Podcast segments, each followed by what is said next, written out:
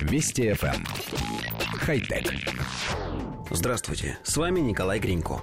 Ученые из Киотского исследовательского института продемонстрировали, что людей можно научить управлять третьей роботизированной рукой, при этом используя и две другие – 8 из 15 испытуемых смогли успешно балансировать мяч на специальной доске с помощью двух рук, параллельно держа бутылку с водой в роборуке, контролируемой мозгом.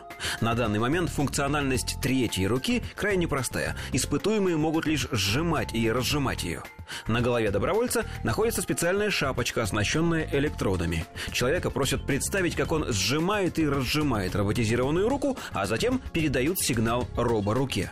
Авторы отмечают, что испытуемые разделились на две группы. На тех, кто хорошо справляется с такой многозадачностью, и тех, кто справляется плохо. Разделение, по предположению исследователей, может указывать лишь на то, что некоторым людям это просто дается лучше, чем другим. И если это действительно так, возможно, многозадачность можно развивать. Впрочем, это, разумеется, еще требует доказательств. В будущих тестах исследователи надеются проверить данную идею.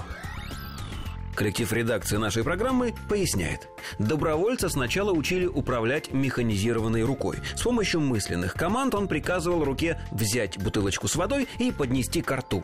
Затем испытуемого просили выполнить задание, которое требует участия двух рук – печатать на клавиатуре или перекатывать мячик на листе картона. И даже при выполнении таких заданий большинство подопытных прекрасно справлялись с третьей рукой, брали ей бутылочку и подносили к рту. А это означает, что потенциал нашего мозга не исчерпывается управлением двумя верхними конечностями. Это число можно увеличивать. Ведь на свете существует огромное количество дел, в которых очень не хватает третьей руки. Держать два спаиваемых провода и паяльник, вытирать слезы во время резки лука, хватать окуня, которого только что поднял из воды спиннингом.